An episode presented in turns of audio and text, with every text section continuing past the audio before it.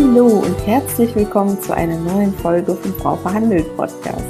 Mein Name ist Lubov Scheikewitsch und in diesem Mutmach-Podcast lernst du, wie du dein Gehalt erhöhst, deine Arbeitsbedingungen verbesserst und selbstbewusst für dich einstehst. Ich freue mich riesig, dass du heute da bist und dich mit diesen Themen beschäftigst.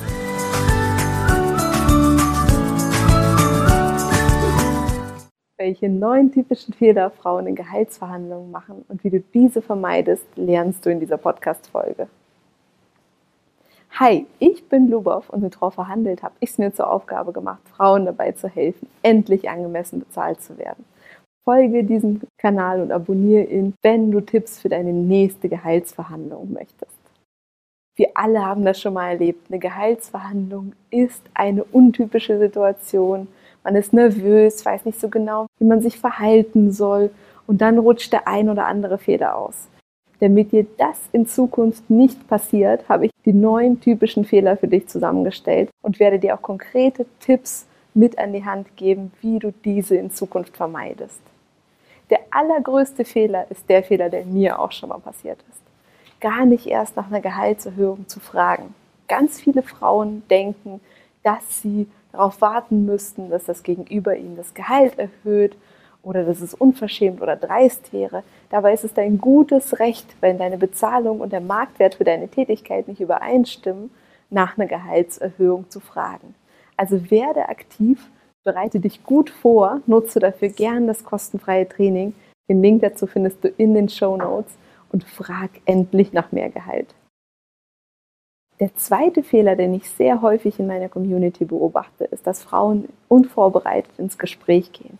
Sie bereiten sich zwar inhaltlich auf die Themen vor, aber nicht das konkrete Gehalt.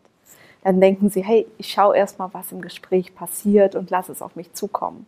Aber das kann dazu führen, dass du dich extrem unter Marktwert verkaufst. Deswegen ist meine Empfehlung, dass du dein Gehaltsgespräch ausführlich vorbereitest, deinen Marktwert ermittelst, an deiner Einstellung arbeitest, deine Stärken und Fähigkeiten ausarbeitest, deine Reaktion auf potenzielle Totschlagargumente vorbereitest. Was machst du zum Beispiel, wenn das Gegenüber sagt, dass gerade nicht genug Budget da ist, dass es unfair gegenüber den Kollegen wäre?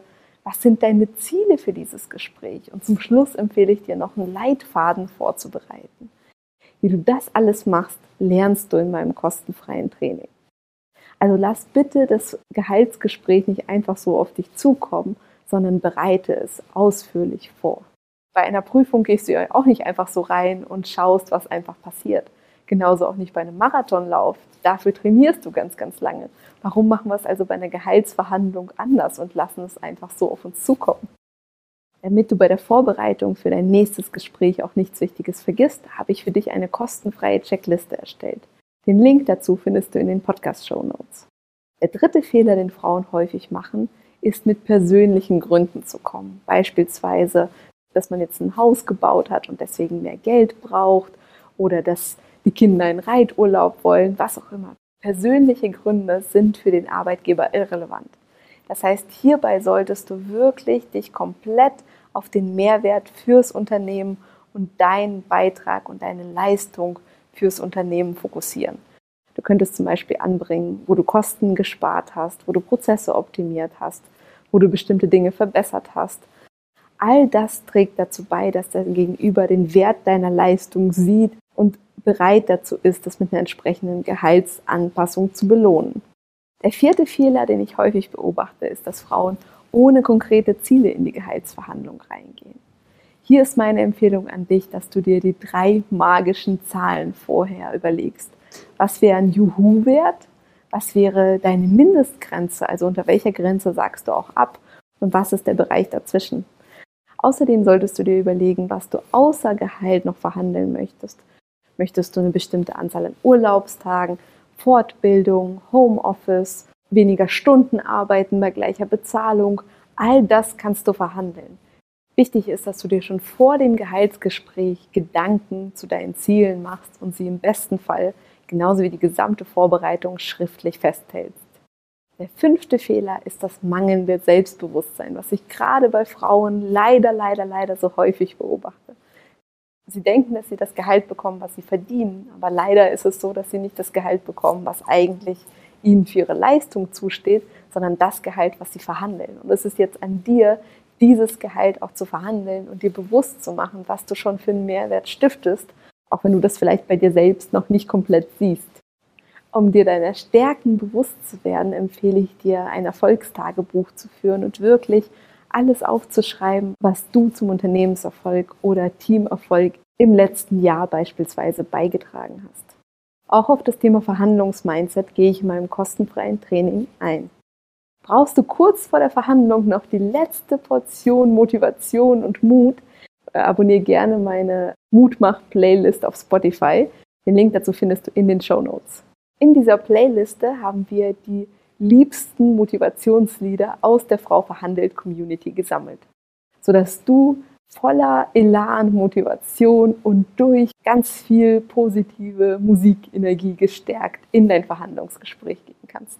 Auch ich höre mir vor Verhandlungsgesprächen immer motivierende Lieder an. Der sechste Fehler, den ich häufig erlebe, ist, dass Frauen das Gespräch zwischen Tür und Angel führen. Meine Empfehlung an dich ist, dass du für das Gespräch einen Termin vereinbarst, bei dem beide Parteien ihre volle Aufmerksamkeit auf das Thema lenken können. Je nachdem, wie das Unternehmen aufgestellt ist, in dem du arbeitest, empfiehlt sich teilweise ein Gespräch schon im Herbst zu führen, wenn da gerade die Budgets fürs Folgejahr verteilt werden, sodass du deine Gehaltsforderung in die Budgetplanung mit einbringen kannst. Fehler Nummer sieben ist der Kolleginnenvergleich. Dabei empfehle ich dir, dich selbst nicht mit den Kollegen zu vergleichen und so deine Leistung vorzustellen, sondern auch nicht auf den Vergleich mit den Kollegen als Gegenargument einzugehen. Es geht vielmehr darum, welche Leistung du fürs Unternehmen erbringst und diese in den Vordergrund zu stellen. Eine Musterantwort auf das Totschlagargument, das wäre aber unfair gegenüber den Kollegen, findest du in meinem Reaktionsguide. Den Link dazu findest du in den Show Notes. Den achten Fehler begehen so viele Frauen und auch ich habe das schon mal gemacht. Das klassische sich um Kopf und Kragen reden. Du hast einen Betrag genannt das Gegenüber reagiert nicht sofort und dann fängst du an, dich zu erklären. Das brauchst du aber nicht. Ich habe mal gelernt, dass die Person die Verhandlung gewinnt, die am längsten es schafft, Stille auszuhalten.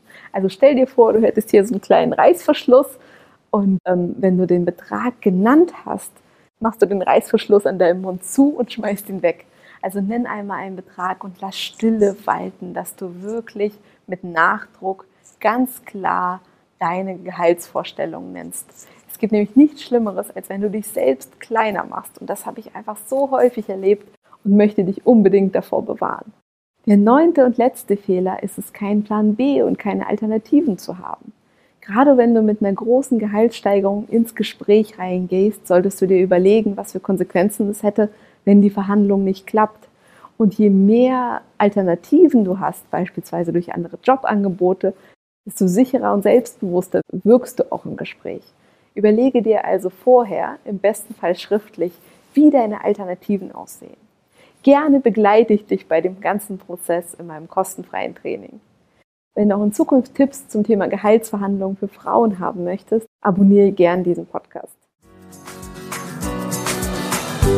Das war's schon mit der heutigen Podcast-Folge. Wenn sie dir geholfen oder gefallen hat, würde ich mich riesig freuen, wenn du meinen Podcast abonnierst und mir eine 5-Sterne-Bewertung auf Spotify oder iTunes hinterlässt.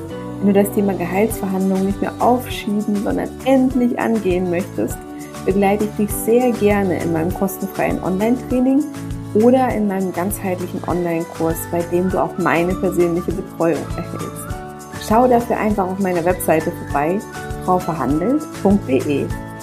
Die wichtigsten News aus der Frau verhandelt Welt bekommst du zuallererst im Newsletter einfach auf frauverhandelt.de dafür anmelden. Du möchtest dich mit anderen Frauen offen über Gehaltsthemen austauschen? Dann komm gerne in meine kostenfreie Facebook-Gruppe. Einfach auf Facebook nach Frau Verhandelt suchen oder in den Show Notes schauen. Regelmäßige Tipps und Tricks gibt es natürlich auch auf Instagram. Du findest mich auch dort unter Frau Verhandelt. Du wünschst dir eine Podcast-Folge zu einem bestimmten Thema? Dann freue ich mich auf deinen Vorschlag.